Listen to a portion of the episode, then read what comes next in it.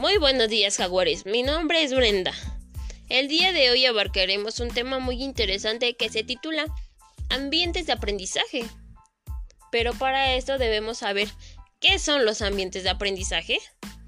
Los ambientes de aprendizaje también son conocidos como ambientes educativos, siendo esto un escenario construido para favorecer de manera intencionada las situaciones del espacio, como también la disposición y distribución de los recursos, ya sean didácticos o digitales.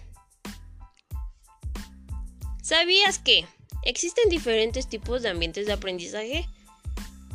Sí, como escuchaste, existen tipos de aprendizaje. Le hablaré de uno de ellos. El ambiente físico es el lugar por donde todos nosotros hemos pasado en un tiempo determinado, como es en el preescolar, primaria, secundaria, etc. Es el entorno donde rodea al alumno en una área áulica, centrándose en el contenido ante la intención del estudiante. Existe también el ambiente virtual.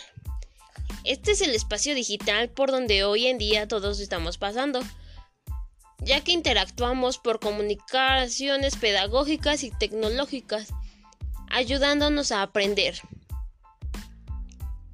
¿Sabías que los ambientes de aprendizaje facilitan a los estudiantes a comprender problematizar y descubrir los temas educativos, estimulando el desarrollo de las habilidades y competencia.